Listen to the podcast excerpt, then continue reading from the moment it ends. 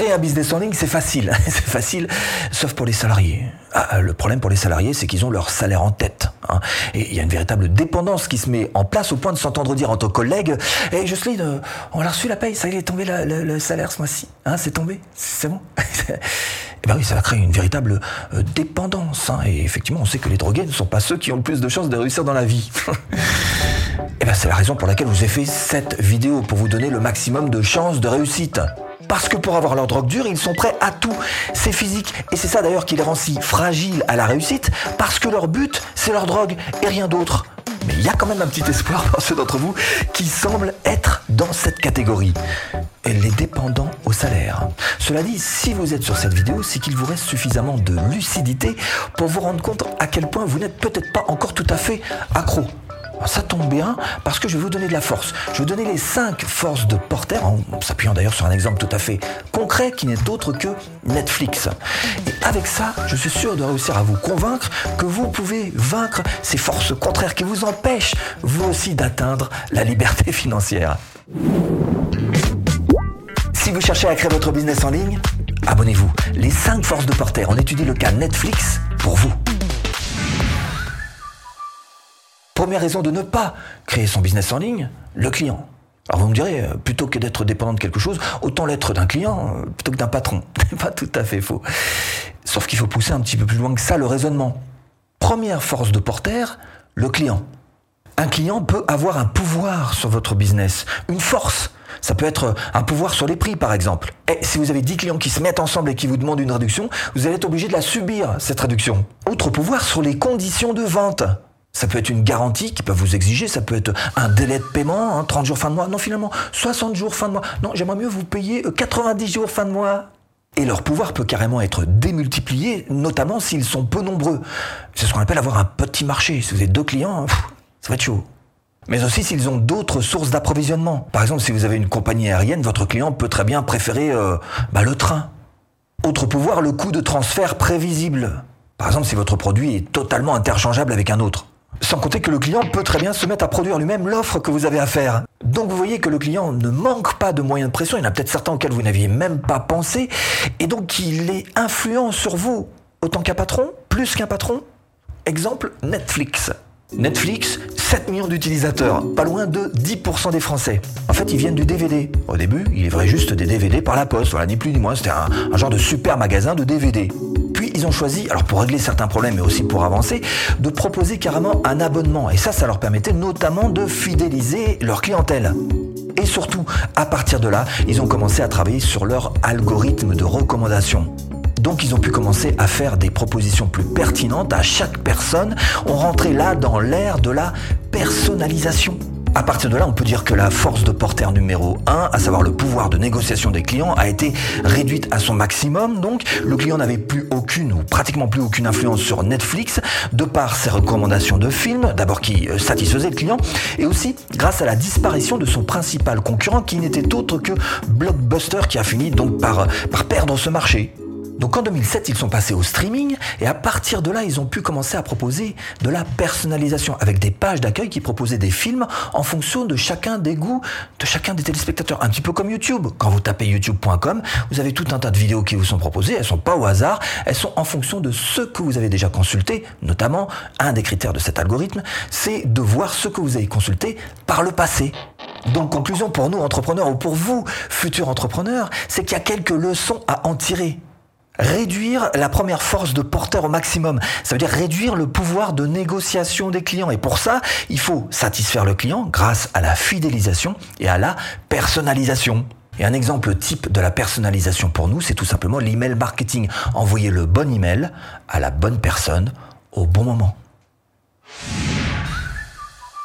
Bon, mais c'est qui ce porteur là dont on parle depuis le début? Porteur, c'est lui professeur de stratégie d'entreprise à l'université Harvard, il a élaboré le modèle des cinq forces de porteur, c'était en 79. Bref, pour lui, la deuxième force de porteur qui pourrait réduire votre facilité à gagner de l'argent sur Internet, c'est tout simplement le fournisseur. Le pouvoir de négociation qu'a le fournisseur. Par exemple, si vous vendez des, t-shirts imprimés, il va vous falloir une matière première, le t-shirt, eh bien vos fournisseurs de t-shirts ont un pouvoir sur vous. Si vous cherchez à vendre des formations en ligne, l'école dans laquelle vous allez loger vos formations, pouvoir sur vous dans votre vie personnelle, tiens, parlons même pas business, votre banque, vous en méfiez? Pouvoir sur vous. Et pourtant, ce ne sont que des fournisseurs. Le pouvoir de négociation des fournisseurs. Et leur pouvoir est grand quand ils sont peu nombreux. Évidemment, si vous avez que deux fournisseurs pour vous fournir ces t-shirts, la matière première, euh, bah vous êtes dépendant. Quand leurs clients sont nombreux, et si vous êtes le plus petit de tous leurs clients, évidemment, vous serez pour eux quantité négligeable.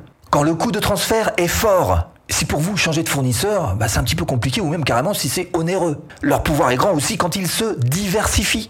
Il se peut très bien que votre fournisseur se mette à élargir ses activités au point de faire la même offre que vous. Netflix a été confronté à ça. Ses droits de diffusion coûtaient cher en fait parce qu'ils diffusaient des contenus de studios de production qui ne leur appartenaient pas. Pulp Fiction, il a fallu acheter les droits. Hein. En plus, ces fournisseurs devenaient de plus en plus réticents parce que Netflix devenait plus puissant qu'eux. Et c'est à partir de là qu'ils ont trouvé une solution évidente, celle de produire leur propre série. Alors conclusion pour nous entrepreneurs, ou pour vous d'ailleurs futurs entrepreneurs, qu'est-ce qu'il y en a à tirer? Pour en être là où est Netflix, il a fallu faire preuve d'adaptabilité à des fournisseurs qui euh, étaient de plus en plus gourmands et aussi d'ailleurs de créativité, aussi bien au niveau des films produits que de la solution trouvée pour éliminer ces fournisseurs. Deuxième force de porteur, réduite à néant. Substitution. Les produits ou les services de substitution sont une menace pour votre business. Qui aurait pu prévoir il y a 20 ans euh, que pour faire de belles photos, on lâcherait notre très bel appareil argentique pour un vulgaire smartphone. Qui aurait pu prévoir un jour que la cigarette classique se ferait grignoter son marché par la cigarette électronique C'est la troisième force de porteur. Les produits de substitution constituent une menace lorsque leur rapport valeur-prix est supérieur à celui de l'offre établie. Par exemple, si vous étiez fabricant du support CD il y a quelques années, vous auriez vu arriver le MP3 avec un œil noir à bien des égards. Hein. Euh, d'abord parce que c'est effectivement beaucoup plus euh, pratique d'utiliser un MP3 et puis aussi parce que le prix est moindre. Hein. Mais cela dit, face à cette menace des produits de substitution, il y a des solutions comme par exemple la baisse des prix, baisser vos prix, augmenter la valeur en ajoutant par exemple des fonctionnalités, ou alors carrément abandonner l'offre actuelle pour passer vous aussi au substitut. Quand le marché évolue et vous y serez confronté dans votre propre business, il faut absolument sentir d'où vient le vent au risque de se faire un peu déchirer les voiles. Et Netflix a su faire ça. Ils ont su prendre l'avantage sur leur marché. Ils auraient pu rester un simple vendeur de DVD, mais c'était sans compter en fait un atout majeur dans leur jeu, à savoir les données, les datas, les données collectées sur les goûts de chaque utilisateur, leur algorithme s'est amélioré au point de savoir qui veut regarder quoi, et ça, bah, c'est allé carrément au-delà de la simple satisfaction client. Pour Netflix, le chemin s'est carrément éclairé suite à ces données acquises qui leur a permis de savoir exactement quoi faire, quoi produire pour plaire à leurs clients. Ils se lancent dans l'aventure en sachant exactement quoi faire et donc ils savent quelle va être la première production qu'ils vont faire, une production jackpot d'ailleurs pour eux, qui n'est autre que House of Cards. Conclusion pour nous, pour vous, la menace des produits de service ou de substitution, c'est une menace que vous saurez déjouer soit passivement, alors par exemple en pratiquant la baisse des prix ou une augmentation de valeur des fonctionnalités sur votre produit, ou bien activement en étant comme les Netflix au plus proche de vos clients et au plus proche des nouveautés du marché. Comme dirait Jean-Claude, il faut juste être aware. J'entendais je ne sais plus quel marketeur nous dire qu'il y avait de plus en plus de gens qui débarquaient sur le marché de la formation en ligne. Et souvent d'ailleurs ce sont des jeunes qui viennent du dropshipping. Alors je sais pas si le dropshipping est mort, hein, on va peut-être pas aller jusque là. En tous les cas ce qu'il y a de sûr c'est que c'est pas forcément leur spécialité. Ces gens qui débarquent sur le marché de la formation en ligne, c'est ce qu'on appelle des nouveaux entrants. Ça, c'est la quatrième force de porteur. Mais oublions le monde des formations deux minutes. Évidemment, il existe des moyens de freiner les nouvelles têtes qui se présentent. C'est ce qu'on appelle des barrières à l'entrée. Par exemple, le fait qu'il y ait des investissements à faire pour rejoindre le marché, ou encore des standards techniques qu'il faut réussir à atteindre pour être compétitif. Mais pour freiner ces nouveaux entrants, on peut aussi mettre en place des brevets, des normes particulières, des standards techniques, des barrières culturelles, etc. Et en général, quand on est bien en place dans notre marché, on essaie de créer ce type de barrières pour freiner les nouveaux entrants. Netflix, pas Netflix, tout au long de leur progression, ils ont toujours été à la place du nouvel entrant.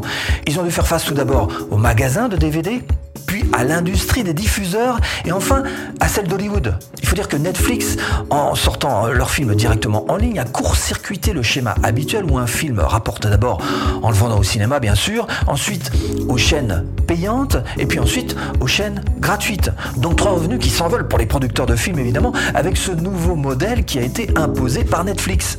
Mais la suite de l'histoire pour Netflix risque d'être carrément passionnante puisque désormais les choses s'inversent pour eux. C'est eux qui vont avoir de la concurrence sur leur propre marché. Vous avez certainement entendu parler de Disney euh, et même d'Apple TV d'ailleurs. Hein. Donc ce sont eux qui ont à faire face désormais à la menace des nouveaux entrants. Conclusion, bah, pour nos business, hein, la menace des nouveaux entrants est bien là. Mais le danger vient plus du marché que des entrants, ces nouveaux entrants. Si vous avez un marché en constante progression, de plus en plus de nouveaux clients vont s'ouvrir à votre domaine d'activité. Donc votre principal atout, bah, ce sera tout simplement votre ancienneté. Et ce sera grâce à votre connaissance de votre niche que vous réussirez à garder donc un train d'avance sur ces nouveaux entrants, grâce à votre connaissance, mais aussi grâce à votre expérience, l'ancienneté. J'entends tellement de gens me dire qu'ils osent pas se lancer, précisément à cause de la concurrence. Bah, on a envie de leur dire effectivement, il y a beaucoup d'autres pièges à déjouer. Cela dit, c'est vrai, on peut pas le nier, la concurrence en fait partie. C'est la cinquième force de Porter. Sur un marché, il y a toujours une lutte de position.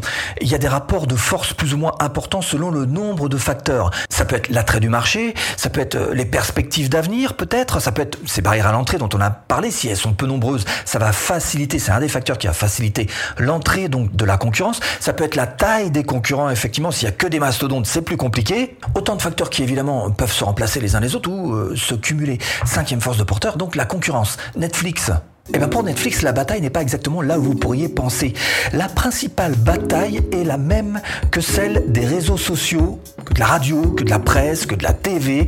C'est celle du temps de cerveau. Le temps de cerveau, expression si chère au PDG, ex-PDG de, de TF1, Patrick Lelay, disparu d'ailleurs depuis, qui avait dit Le métier de TF1, c'est de vendre du temps de cerveau humain disponible à Coca-Cola. Et la recette qu'a trouvé Netflix pour s'accaparer notre temps de cerveau, c'est tout simplement d'enchaîner les épisodes les uns à la suite des autres en une fois comme ça. Vous avez peut-être remarqué d'ailleurs qu'avec le temps, plus ça va, plus l'enchaînement entre les séries est de plus en plus rapide. On restreint ce temps hein, pour pouvoir carrément bah, nous garder, nous garder à l'antenne, nous garder devant ces séries hein, et ne jamais lâcher. C'est carrément de l'hypnose hein, cette histoire-là. Conclusion, pour nous, webmarketeurs, pour nous qui avons un business en ligne, pour nous, entrepreneurs, qu'est-ce qu'on peut en tirer? Eh ben, c'est d'abord de se concentrer, de mettre le focus sur ce qu'on peut contrôler. Mais aussi peut-être que d'ailleurs la vraie concurrence n'est pas forcément le fait du voisin, de cette nouvelle personne qui arrive sur le marché. Peut-être que la vraie concurrence pour nous, c'est plutôt en termes d'attention. C'est ce que fait Netflix en rapprochant de plus en plus ces épisodes et en les enchaînant de plus en plus vite. Et c'est ce que vous devriez faire. D'accord, c'est vrai, essayer d'être plus vu, mais aussi d'essayer d'être mieux vu. Parce que même si vous avez le plus grand concurrent du monde à vos côtés, mais qu'il est carrément invisible, c'est vous qui allez gagner cette bataille de l'attention. Et il existe aussi une sixième force de Porter. Et pour vous simplifier la compréhension et pour aller vite, c'est tout simplement ce qui vient s'exercer comme les lois, par exemple, les forces extérieures comme ça qui viennent s'exercer sur votre business. Alors par exemple, il y a quelque temps, il y a le RGPD qui est sorti panique sur YouTube. RGPD, qu'est-ce que c'est En plus, c'est une mise à jour qui a été faite euh, récemment. C'est aussi, par exemple, la TVA. Quand vous vendez des formations en ligne, vous êtes censé vendre votre formation avec la TVA ajoutée en fonction du pays du client. qui a acheté votre formation. Donc ça peut compliquer un petit peu les choses. Bon, il y a des techniques qui existent pour simplifier un petit peu tout ça, mais effectivement, ce sont des lois extérieures qui viennent contraindre votre business. C'est la sixième force. Cela dit, si vous avez déjà un business en ligne, ce que vous pouvez faire, c'est regarder un petit peu quelles sont les menaces les plus importantes dans ces cinq forces dont on vient de parler et voir comment est-ce que vous pouvez les restreindre un petit peu. Là aussi, on en a parlé. Par contre, si vous n'avez pas de business en ligne, eh bien, ce que je vous propose, c'est tout simplement de mettre en place le plus simple certainement d'entre tous, celui des formations en ligne formation offerte pour créer votre business de formation en ligne rentable. J'espère vous avoir un petit peu aiguillé dans cette botte de foin. À tout de suite. Et si tu cliques.